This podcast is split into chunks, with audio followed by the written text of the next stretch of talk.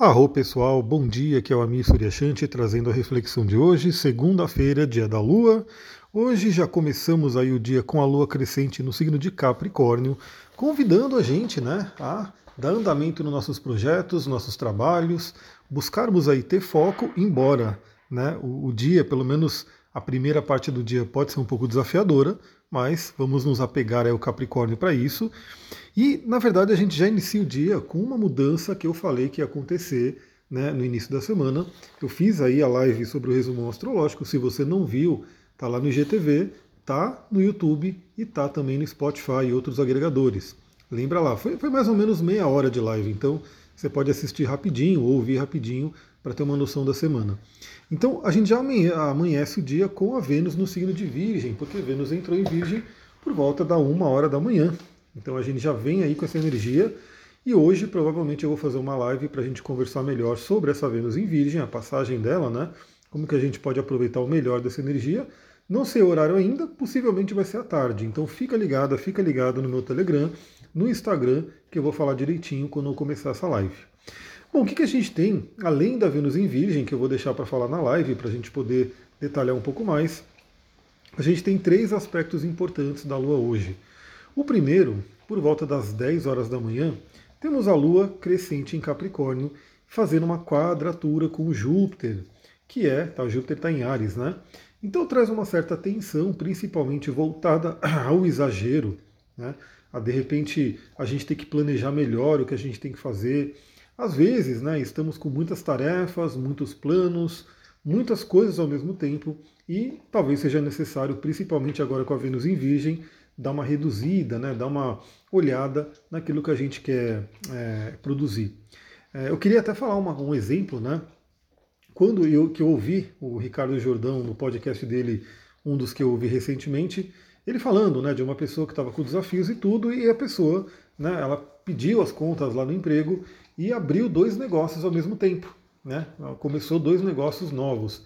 E aí ele falando né, o quanto isso é complicado, porque o negócio ele exige muito, exige foco, exige tempo, energia, dinheiro e assim por diante.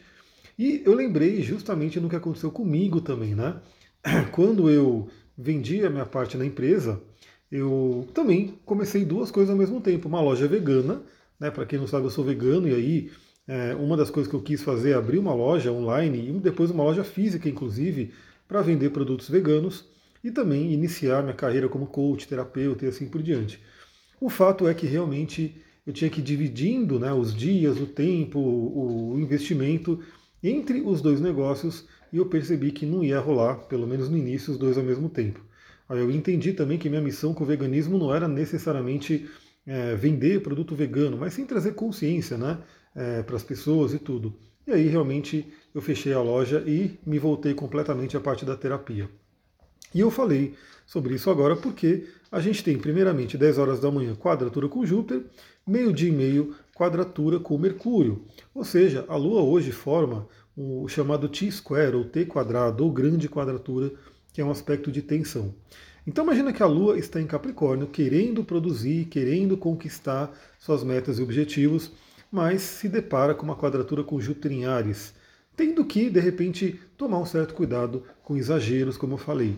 E justamente porque o excesso de coisas, né, o excesso de tarefas, de, de coisas que a gente tem para fazer, faz com que nossa mente fique meio esgotada, né, fique meio perdida também.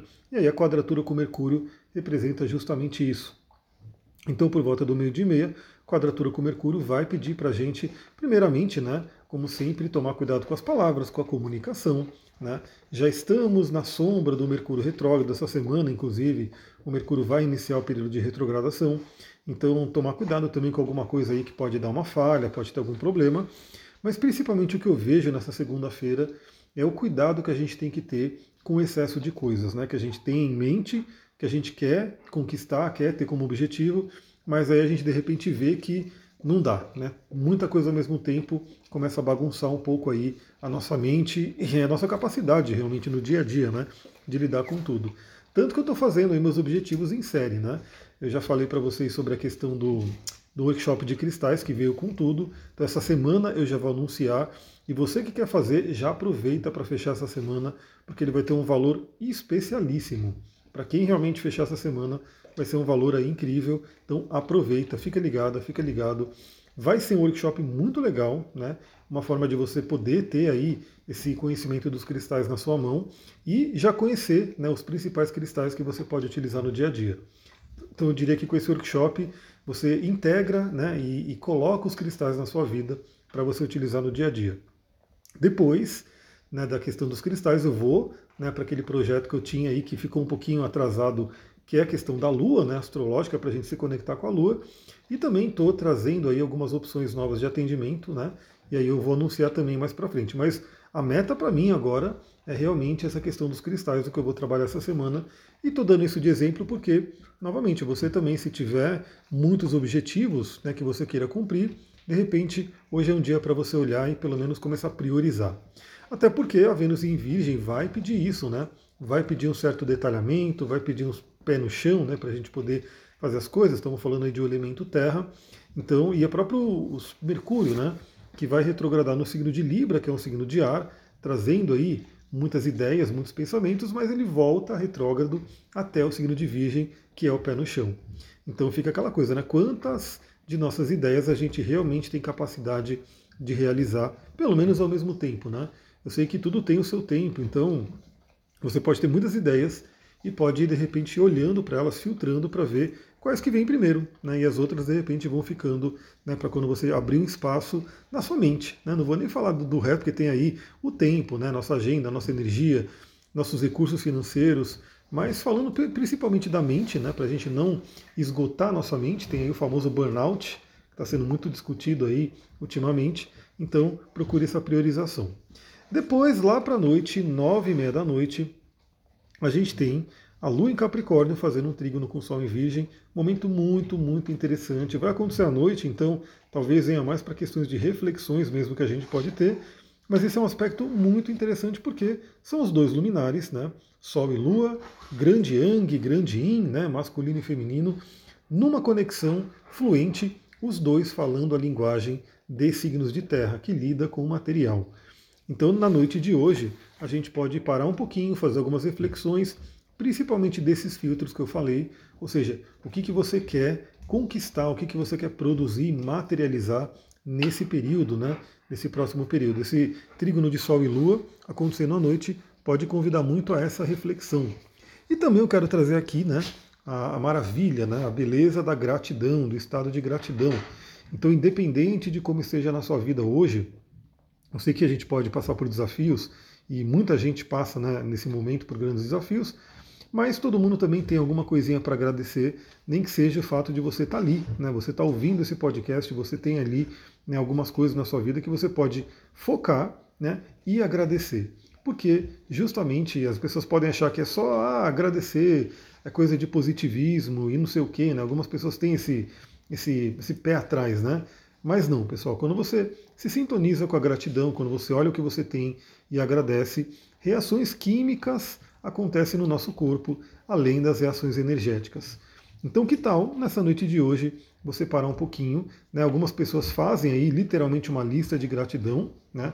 onde coloca ali uma lista escrevendo as coisas, as situações, enfim, pelas quais você é grata e grato. Ou você pode, inclusive, fazer um, uma técnica de coach que eu já ensinei muito ela, você fazer como se fosse um vidro, né? um pote de vidro de é, papaizinhos de gratidão. Então você tem um potão de vidro que você encontra ali e você vai pegando pequenos pedacinhos de papel e vai escrevendo ali, né? Faz ali 10 por dia, que seja, né? Escreve 10 coisas pelas quais você pode agradecer. E aí você vai ver, é muito legal isso porque é visual, né? Você vai ver nesse potinho enchendo, enchendo, né? Ao longo do tempo ele vai ficando né, com mais papeizinhos.